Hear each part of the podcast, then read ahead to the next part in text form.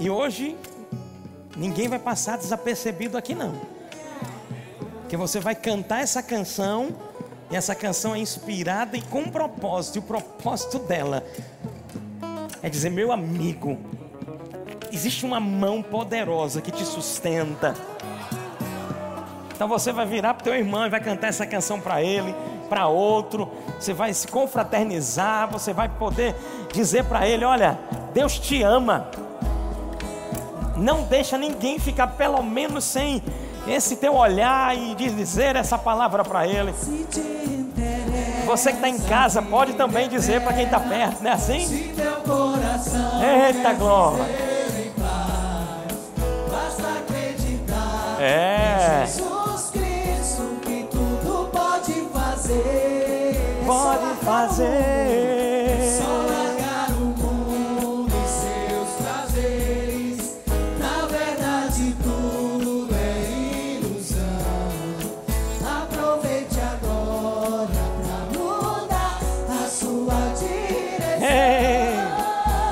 Sua noite, meu irmão.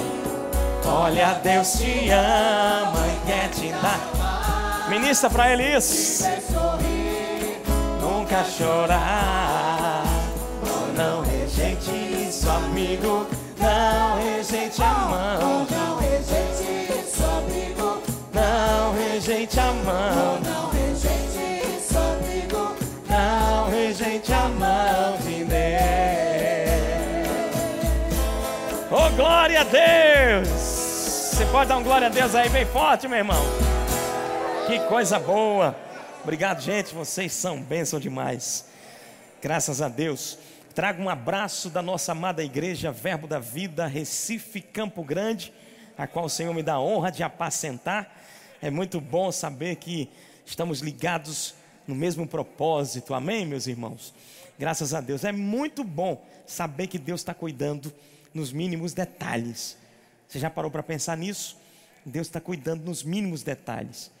Eu quero hoje à noite tratar, compartilhar com você uma palavra. E essa palavra, entenda, muitos versos que nós vamos ler, que eu quero meditar junto com você, certamente você deve ter ouvido relacionado à vivência da igreja. Você deve ter ouvido relacionado à vivência ministerial. Mas eu queria que nós tivéssemos um olhar dentro desses versos hoje, na vivência da família. Até porque eu entendo que Deus vê a família dentro do mesmo prisma. Quem está entendendo? É tanto que o próprio apóstolo Paulo, lá em 1 Timóteo, ele diz: Olha, se você não tem cuidado dos seus, especialmente dos da sua casa, tem negado a fé e é pior do que o descrente.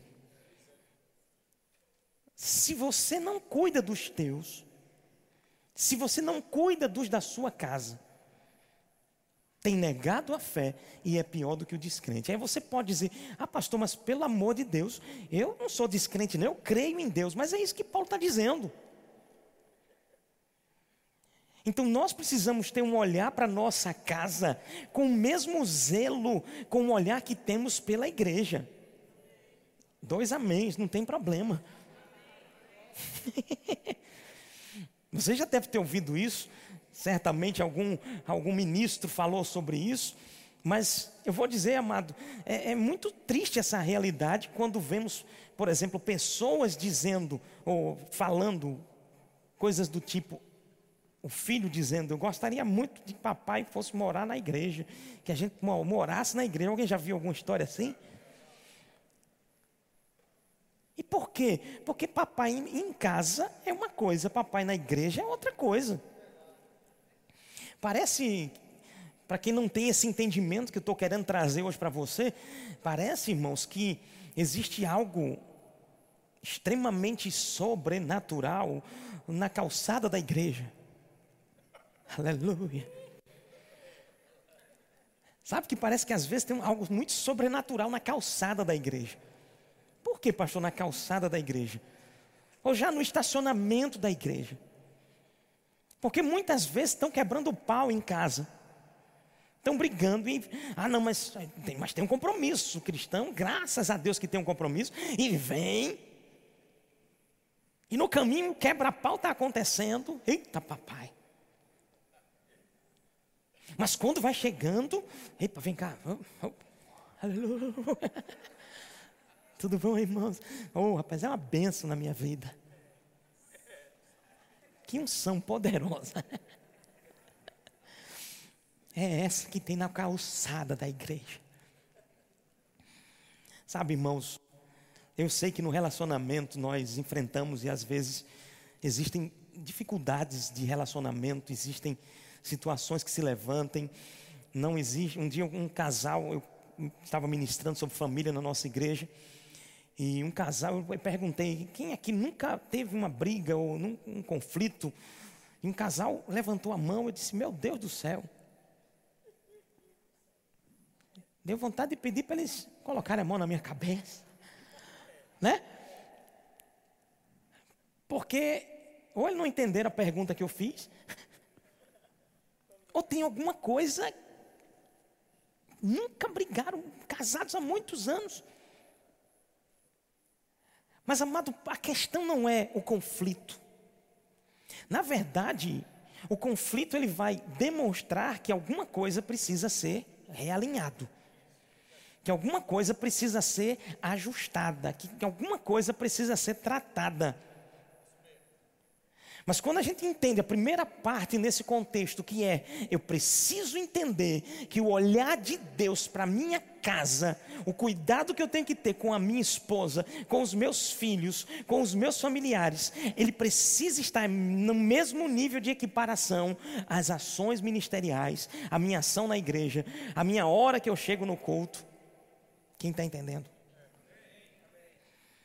Porque se eu entender e agir à altura disso, eu vou estar entendendo e agindo à altura daquilo que a palavra diz. É tanto que o apóstolo Paulo ele vai fazer uma relação direta. Lá em Efésios, capítulo 5, ele vai dizer: Ah, marido, ame a sua esposa como Cristo amou a igreja.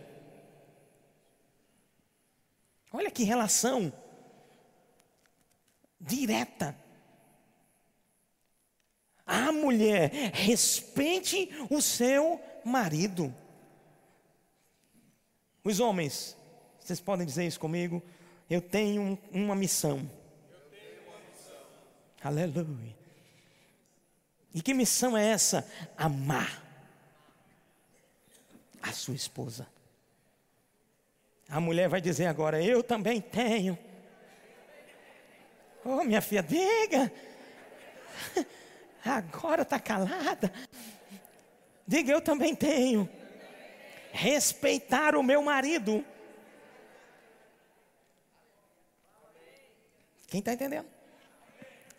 Irmãos, nesses anos de caminhada pastoral, quantas vezes eu vi casais se dilacerando, se acabando, casamento se acabando, porque o marido dizia: essa mulher não me respeita, me envergonha diante das pessoas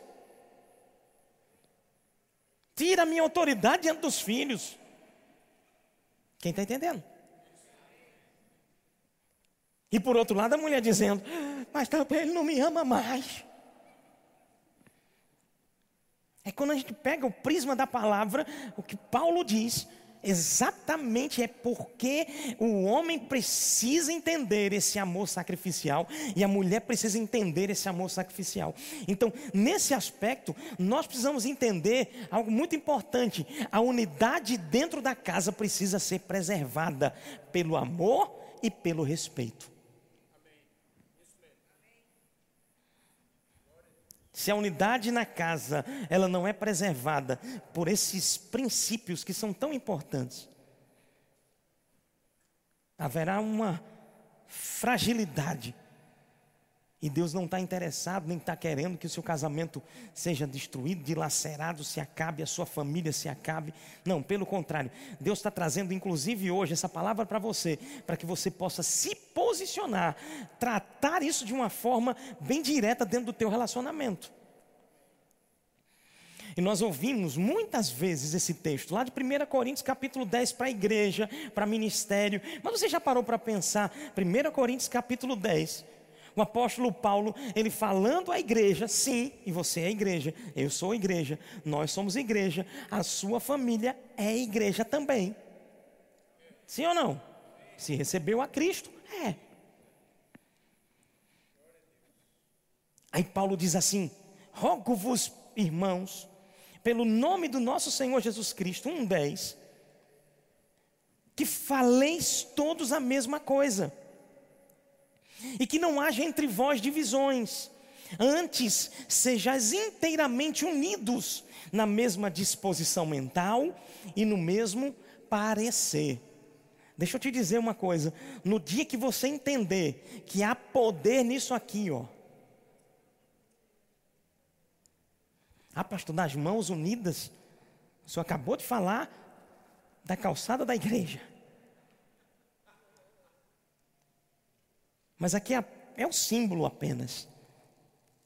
Precisamos estar com o mesmo pensamento, com a mesma disposição mental, com o mesmo propósito, com o mesmo parecer. Um conceito interessante de unidade é a qualidade de ser único, ter o mesmo pensamento e trabalhar pelas mesmas ideias. Sabe que o marido, a mulher, os filhos, todos nós como família precisamos entender isso. Aí nós vamos para o mercado de trabalho, nós vamos para a nossa empresa, nós vamos para, a própria igreja e ouvimos muitas vezes: a minha igreja precisa ter uma visão. Quem já ouviu isso? Hum, nós precisamos entender a nossa missão. Você vai faz um, um, curso, quem faz administração mesmo já deve ter visto muitas vezes isso, ó, muitas vezes isso. Missão, visão, valores, crenças. Mas você já parou para avaliar que isso também pode ser aplicado para a família? Quem está entendendo?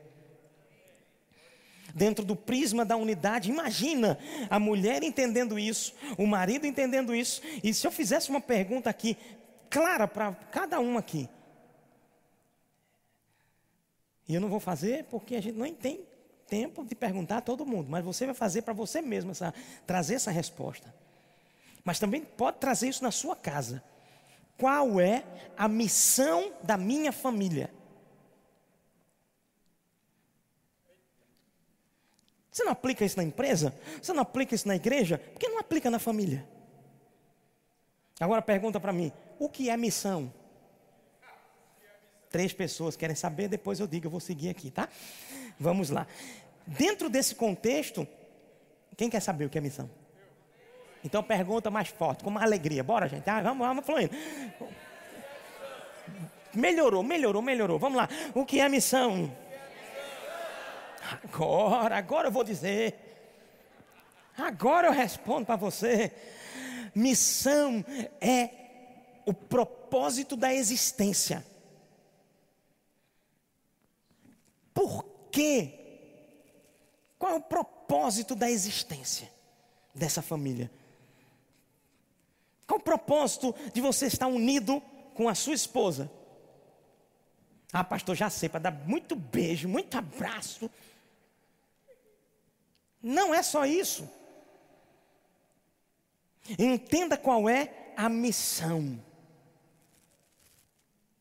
O porquê da existência. Por que você se uniu com ela? Cadê os casais aqui? Aleluia. Vocês sabem qual é a missão da tua família? Aleluia. Se nunca conversaram sobre isso, hoje é noite de você conversar sobre isso, hoje, amanhã. Quem está entendendo? Qual é o, a visão da sua família? O que é visão? Visão é o passo a passo que você vai fazer para chegar e cumprir a missão. Como é que eu vou conseguir? Como é que eu vou chegar nisso? E os valores da sua família? Quais são os valores da sua casa, da sua família? Aleluia. E os valores são os nossos princípios. Eles representam um grau de importância atribuído às pessoas, a conceitos, a fatos. São os princípios. Que é que eu tenho como princípio? Como é que você está passando e transmitindo isso para os seus filhos? Quais são os princípios que você tem na sua casa? E as suas crenças? O que é que você acredita? Na prática, isso vai ser demonstrado, amado. No dia a dia, isso vai ser transferido, inclusive, passado pai para filho, de filho para neto, e assim vai, por quê? Porque nós precisamos entender que os nossos valores, eles precisam ser marca para os nossos, para a nossa geração, para a nossa posteridade,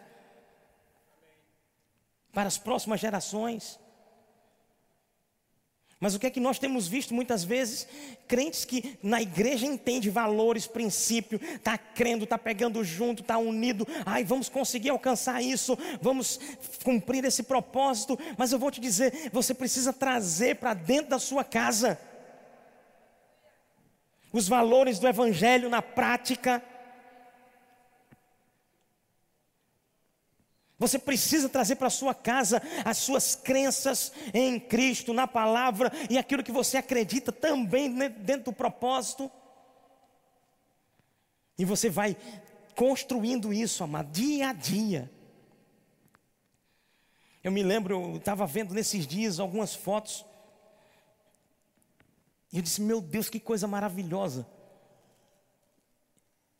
Poder ensinar aos meus filhos na prática e poder fazer e viver esse, esse crescimento na vida deles, porque eles estão vendo que eu e a minha esposa, nós entendemos a nossa missão como família. Nós entendemos os nossos valores como família, nós temos as nossas crenças como família. Nós temos uma visão como família. E eu vendo algumas fotos e, e me alegrando, porque o Evangelho está dentro disso na nossa casa. E eu vendo minha, minha pequenininha Isabela, hoje vai completar 10 anos agora, mas na época ela devia estar com uns 3, 4 anos, Gustavo com um pouquinho, com 5 anos a mais de diferença. E eu os levava desde pequenos para as evangelizações. Quem está entendendo? É óbvio, deixávamos eles num ponto, mas ela ficava entregando o papelzinho, a literatura. Você sabe o que é que eu estou fazendo aqui? O que é que eu estava fazendo com eles? Eu estava implementando no coração, na mente, na vida deles, a nossa missão como família. Família igreja, família igreja, igreja, família, junto e misturado, irmão.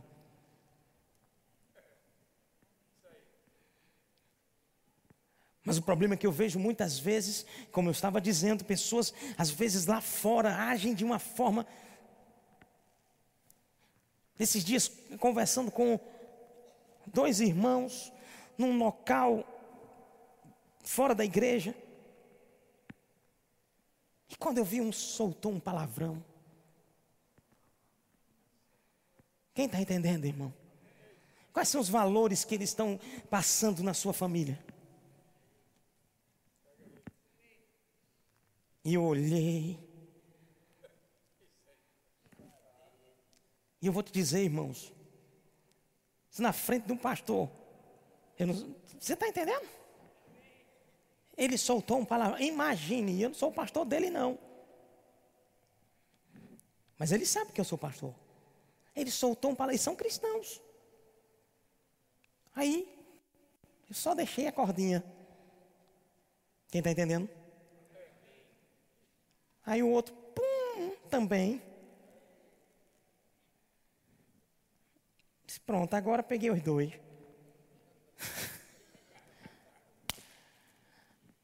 Já está no tempo de parar com isso. Ei, meu irmão, quais são os valores que você vai estar tá passando para os seus filhos? Quando você está andando na rua, dá um tropeção, sai o que de você? É um eita papai. Ou é um pi.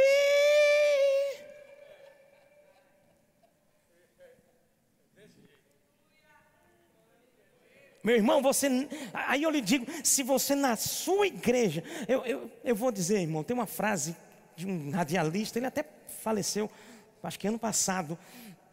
Ele dizia assim: só entre em algum recinto se Cristo entrar com você, e só converse algo se ele puder participar. Ei, Jesus pode entrar com você nesse lugar que você está entrando? Seus filhos podem entrar com você nesse lugar que você está entrando? Sua mulher pode ouvir a conversa que você está ouvindo? Quais são as fotos que você tem participado e recebido nos grupos de WhatsApp de colegas de trabalho?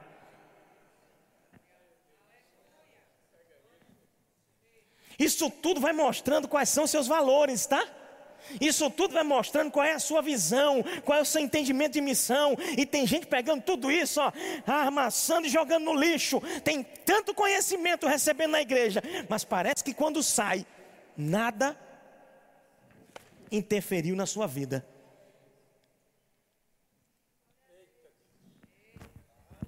E eu vou dizer, irmãos, eu os tenho com esses irmãos com muita estima e tanta estima, e mesmo não sendo pastor deles, a madeira valeu, irmão, porque eu chamei a atenção deles. Quem está entendendo, irmãos?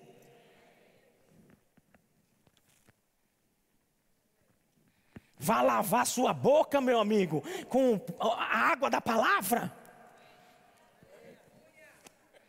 Igual aqui estou falando com você também, aleluia. Quero ver um amém. Vá lavar sua boca, meu irmão. Eu estava meditando no quarto hoje à tarde e me veio uma expressão que nós usamos lá em, em Recife. Eu não sei se usa aqui, mas você vai entender. Tem gente que parece um cavalo batizado quando está tratando a mulher. Eu não sei nem de onde vem essa expressão cavalo batizado. Mas aqui usa não. Vou até fazer uma pesquisa depois. Onde é que vem a raiz dessa expressão? Mas, irmão, a gente já sabe que cavalo. Como é que você está tratando a tua esposa? Amados, nós precisamos revelar os nossos valores cristãos na nossa prática lá fora. Na igreja está muito lindo. Ah.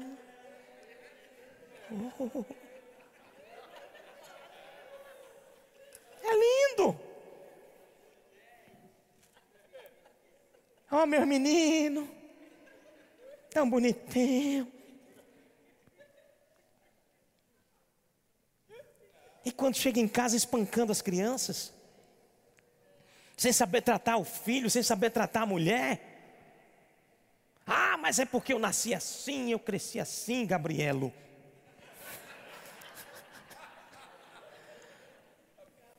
Gabrielo. Amados, nós precisamos entender que se entendemos a nossa missão, não só como igreja, mas como família, com o propósito de existir, se entendemos a, a, a nossa visão, se tivermos o caminho para isso, para alcançar esse propósito, os valores e as nossas crenças estiverem alinhadas ao princípio de Deus, amado, você vai ter um casamento feliz.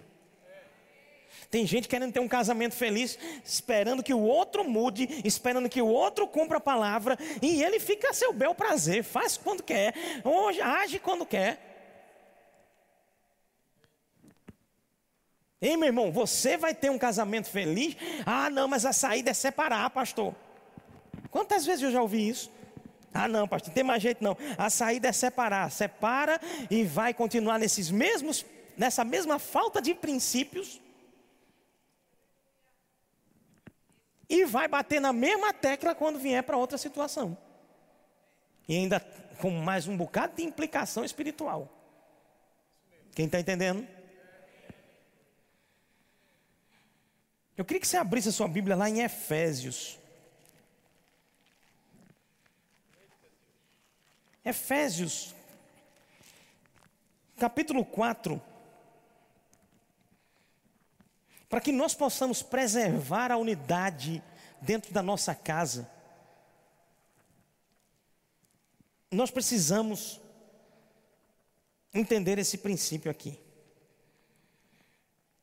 Rogo-vos, pois, eu, verso 1, 4, 1. Rogo-vos, pois, eu, prisioneiro no Senhor, que andeis de modo digno, diga assim, como crente. Diga, irmão, como crente, eu preciso andar de modo digno.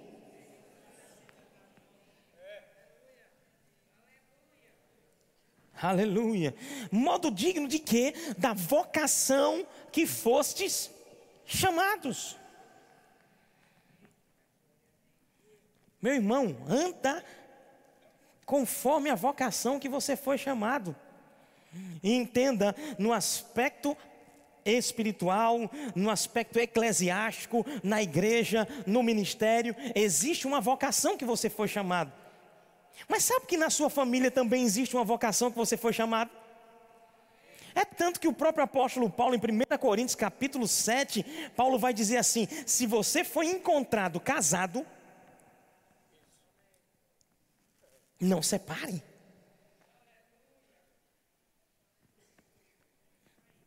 E se ele for incrédulo e permitir que você permaneça em Cristo, não separe. Meu Deus do céu. Como é que você foi achado? Então, Paulo ele vai dizer, ande de modo digno. Então, meu irmão, se você está casado, essa é a condição e a vocação na sua casa, na sua família. Anda de modo digno, meu irmão. Respeita e honra a tua esposa. Respeita e honra o teu marido, mulher. Anda de modo digno para a vocação que você foi chamado. Com toda humildade. Aleluia. Cadê os humildes? Os humildes. Cadê os humildes? Levanta a mão, os humildes. Pastor, sou tão humilde que eu me orgulho da minha própria humildade. Oh Jesus, tenha misericórdia. Transforma ele. Pega. Ei, eu vou lhe dizer uma coisa, meu irmão. A humildade dá passo atrás, a humildade reconhece. E andar em humildade na casa é andar de modo digno que você foi chamado. Um dia eu aconselhando um casal, a mulher disse, pastor, eu preciso dizer isso para o senhor. Com os olhos cheios d'água. Ele abriu a boca para dizer para mim: nunca eu vou pedir desculpa. E ele do meu lado, não era uma conversa com ele presente. Aí quando ela soltou, ele já sabia o que vinha, né? Palavra para cima. Amado, deixa eu te dizer uma coisa. Homem pede desculpas. Três homens disseram amém. Homem pede perdão. Aleluia. Não é fraqueza. É entender missão, é entender propósito, valores. Se errou, meu irmão, pede perdão. Se falou asperamente, se arrepende, pede perdão. Não, mas eu vou dar meu direito a ela. Meu irmão, teu direito já se foi quando você diz: Jesus, entra na minha casa, entra na minha vida. Você não canta? Mexe com minha estrutura. Então pega esse orgulho podre e joga fora. Ele entrou, pega o lixo e joga fora. Para preservar o vínculo da unidade na casa, precisa de reconhecimento, meu irmão, de humildade. Anda de modo digno na vocação que você foi chamado. Anda de modo digno nessa família, nessa casa, nesse relacionamento.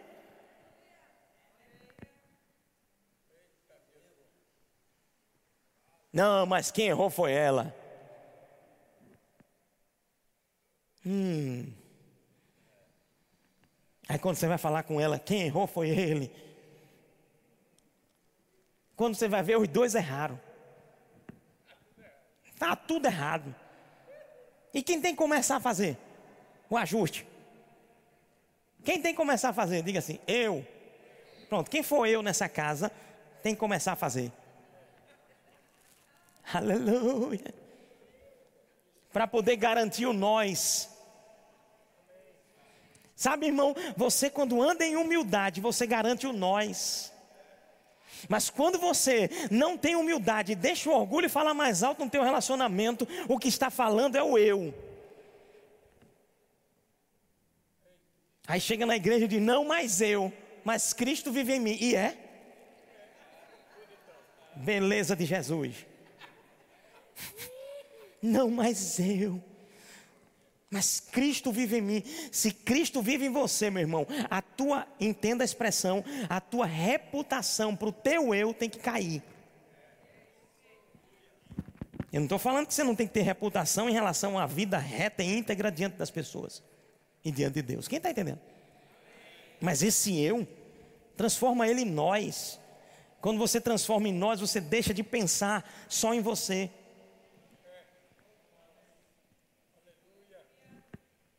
Você deixa de pensar só na tua vontade. Só, ah, mas é porque mamãe me cuidava bem. E eu queria que ela cuidasse de mim como mamãe. Ela não é sua mãe. Nem a sua empregada.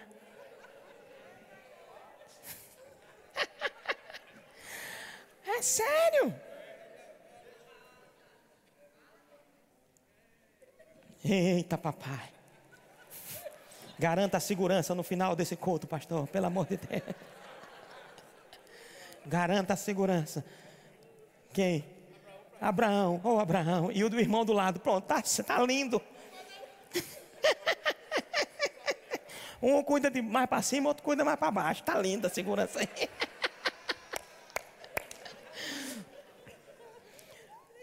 Nós precisamos entender, meu irmão, essa preservação. Olha o que ele diz: com toda humildade e mansidão.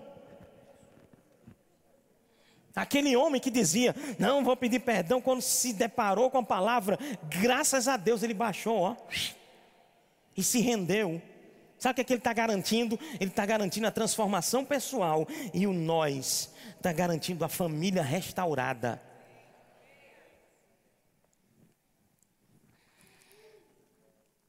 Mansidão. Ah, pastor, mas eu sou brabo mesmo. Comigo tem que ser no grito. E é? Que Bíblia você está lendo? Agora Jesus entrou, não mais eu. Cristo vive em mim. Então agora, como a Bíblia diz também em Efésios, oh aleluia capítulo 5. Vira uma páginazinha da sua Bíblia. Efésios capítulo 5. Olha o que ele vai dizer.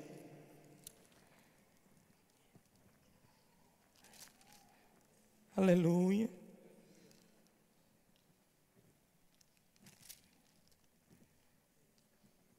Glória. Olha o que ele vai dizer no verso 11: E não sejais cúmplices das obras infrutíferas das trevas, antes reprovai-as. Porque o que eles fazem em oculto, só referir é vergonha. Deixa eu te dizer uma coisa. Tem gente que se orgulha do ser grosso, do lagrito, de quem era. Ei, meu irmão, deixa eu te dizer, o só referir é vergonha. Reprova isso. Deixe isso fora da sua vida, da sua família, da sua casa. Volta lá. Efésios 4. Com toda humildade e mansidão, suportando-vos uns aos outros em amor é assim que nós precisamos, irmãos. Esforçando-nos. Aí eu queria dar um destaque para isso. Deixa eu te dizer uma coisa. Unidade não se acha na árvore da esquina. União no lar não se acha. É necessário esforço. Eu vou achar um pé de unidade, pastor. Tem, onde é que tem a árvore da unidade? Ou como eu queria comprar. Irmão, essa aí você não compra, não.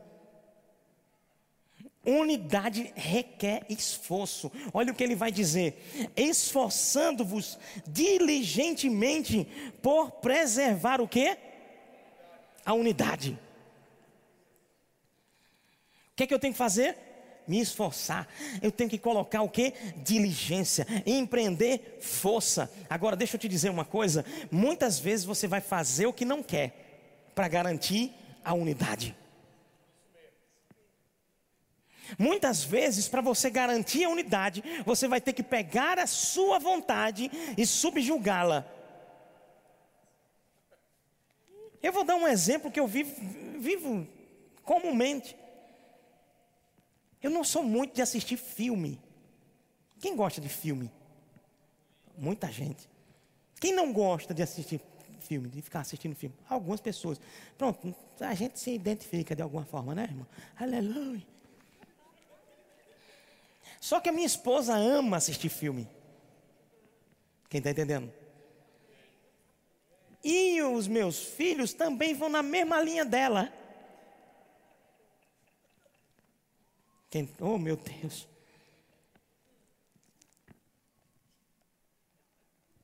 E às vezes eu não quero assistir o filme. Mas sabe, não mais eu. É necessário um esforço e uma diligência para preservar o vínculo da paz, para preservar a unidade. Às vezes você vai fazer o que você não gosta mesmo. Sabe para quê? Para ver o outro sorrir. Você quer só sorrir, meu filho? Deixa o outro sorrir também.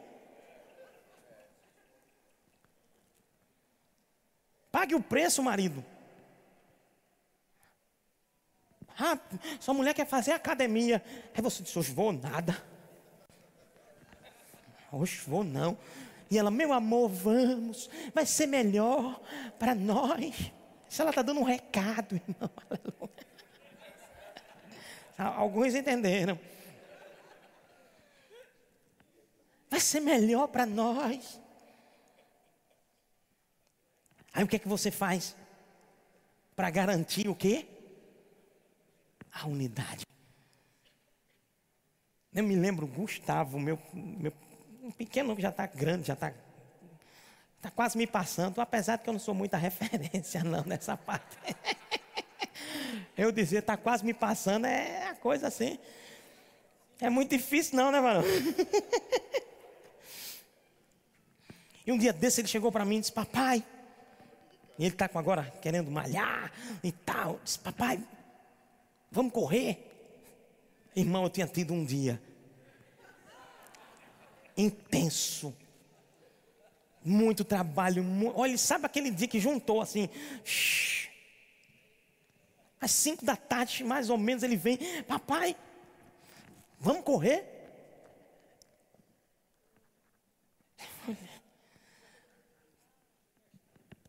Aqui o corpo dizia assim: vamos deitar? Vamos dormir.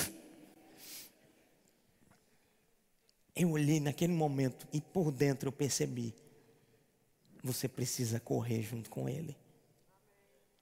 Quem está entendendo? Até porque se você não correr junto com Ele, quem você não quer pode estar correndo junto com Ele. Tem muitos pais dormindo no ponto. Tem muitos maridos dormindo. Vá fazer academia.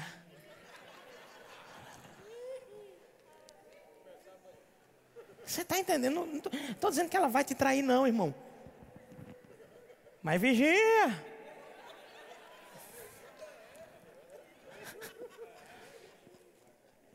Irmão, lá estava eu. Bora, Gustavo. E aí, sabe assim? Agora vou dizer uma coisa para você: a graça vem. Você não pegou, não. Você sabe o que é graça? Graça é capacitação. Dentre muitos significados que tem, mas um deles é capacitação do divino operando no humano quando esse não consegue. Eu precisava da graça para correr com ele naquele dia, irmão. Quem está compreendendo?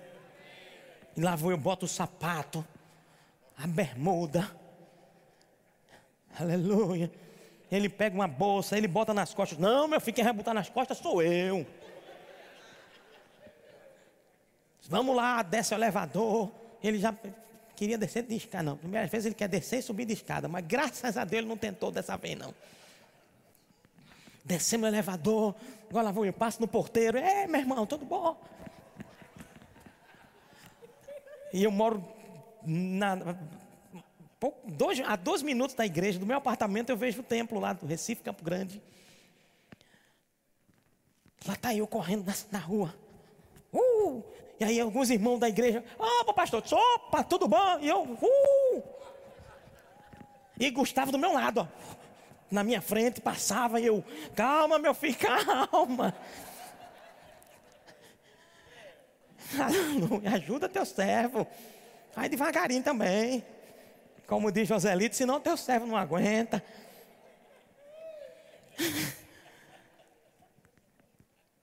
Mas meu irmão, eu vou dizer para você, a graça veio de uma forma tão maravilhosa que eu comecei a me sentir bem fazendo aquilo. Quem está entendendo?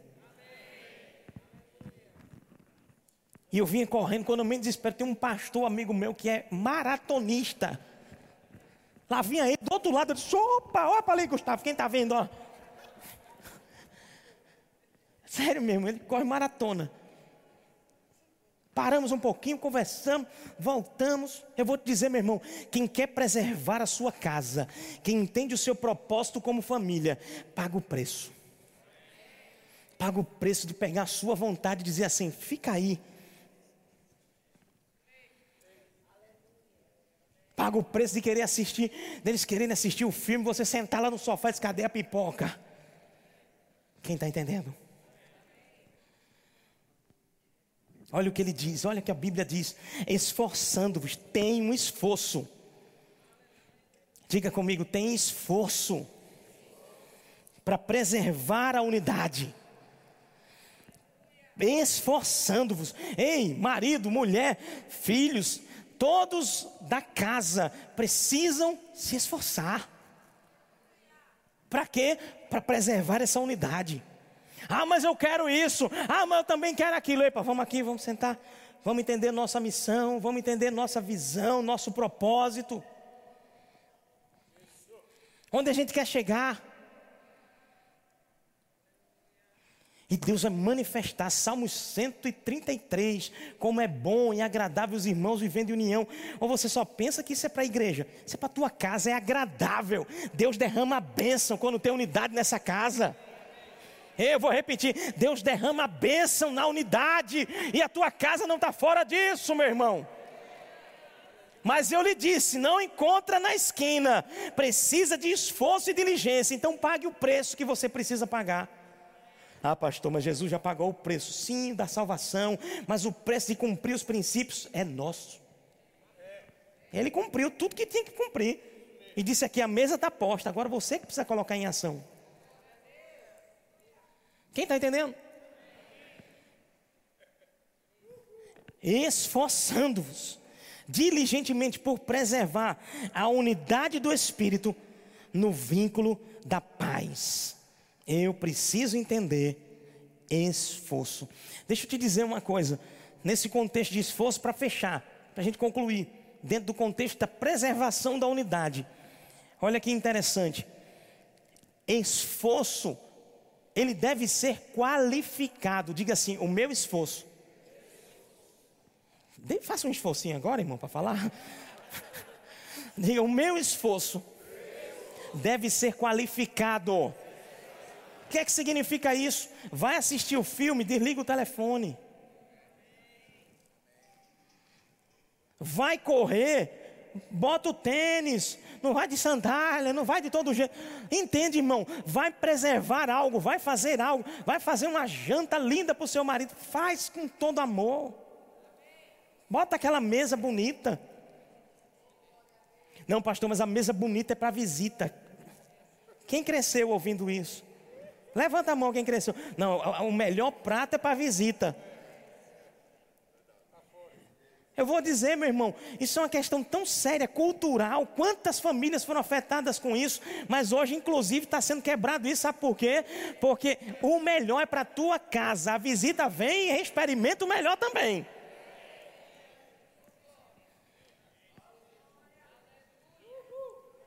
Sabe o que é isso? Isso é se esforçar ou esforçar-se para preservar a unidade. No vínculo da paz, o esforço, diga, tem que ser qualificado. Tem gente que está conversando e nem está olhando, nem está dando atenção. E ela percebe, ele percebe. Ah, mas tem muita coisa para fazer. Sinaliza para ela. Depois que a gente terminar, a gente, eu tenho muita coisa para fazer. Mas na hora que você estiver conversando, você precisa estar tá de forma qualificada, atento. Aleluia. Eu sei que isso é um desafio para todos nós. O esforço tem que ser qualificado. Diligência significa ser ligeiro para cultivar, dentro de um contexto que a gente está trabalhando aqui, tá? Não é o significado pleno disso, não, no Aurélio, não, tá? Dentro de um contexto, sobre diligência, ser ligeiro para cultivar a unidade, sem competições. Eu não vou fazer para dizer que eu sou melhor do que ela, eu vou fazer porque eu amo. Ela vai fazer porque ama. E essa preservação da unidade vai trazer a bênção. Manifesta sobre a sua casa. Toda vez eu vou finalizar com isso. Toda vez que de alguma forma os passos que eu dei ou que ela deu, que não havia uma concordância plena, todas as vezes, irmãos, eu me arrependi. Ou ela se arrependeu? Quem está entendendo? Esses 18 anos de casamento que eu vou completar esse ano, glorificado seja Deus. Nós aprendemos com os nossos erros, mas o sábio aprende com os erros dos outros. Então você tem a oportunidade de não errar. Um dia eu fui fazer um, fechar um contrato e Kátia dizia: Meu filho, você tem certeza? E um animado porque era uma oportunidade. Olha, quem já passou por isso, hein? Ei, meu irmão, é uma oportunidade. E você querendo fazer o melhor para sua família, você escuta aquilo, você entra naquela oportunidade. Mas se não há unidade, não é oportunidade, não, irmão. E numa experiência dessa que eu tive, e ela disse: Meu filho, você tem certeza? Eu estou achando que esse negócio. Disse, não, mas é muito bom. Fulano indicou, avalizou, deu toda. Vou fechar o contrato, fechei. Até hoje, meu irmão, eu me arrependo. Até hoje eu me arrependo. Já faz alguns anos, viu? Quem está entendendo? Agora, o lindo de quem quer preservar a unidade é sabe o que é? É que ela não ficou feito aquele carrinho. Eu te disse, eu te disse. Já viu que tem um carrinho antigo? Quem lembra? Como é o nome daquele carrinho? Eu não lembro. Do tempo de Abraão, é, pastor? Eu te disse, eu te disse. Não ficou fazendo isso. O que é que ficou? Ela disse: Fica tranquilo, meu filho. Eu sei que Deus vai prover, vai manifestar, vai fazer. Veja aí que massa, que maravilha. Isso é preservar a unidade, meu irmão, sem condenar o outro. Amém? Eu quero orar com você nesse momento, Pai, em nome de Jesus. Eu sei que a tua palavra foi anunciada nessa noite. E eu sei, Pai, que existe um princípio de preservação do vínculo da unidade no vínculo da paz. E há um esforço, a necessidade de, de um esforço diligente, qualificado. Que os meus irmãos assim possam entender essa verdade e vivê-la, assim como eu também, cada um de nós. Eu te agradeço em nome de Jesus por essa oportunidade. Amém. Amém, meus irmãos. Beijo para vocês. Pastor? Ah, tem alguém que quer entregar sua vida para Cristo? Que quer dizer sim, Jesus, eu quero me entregar para Cristo. Eu quero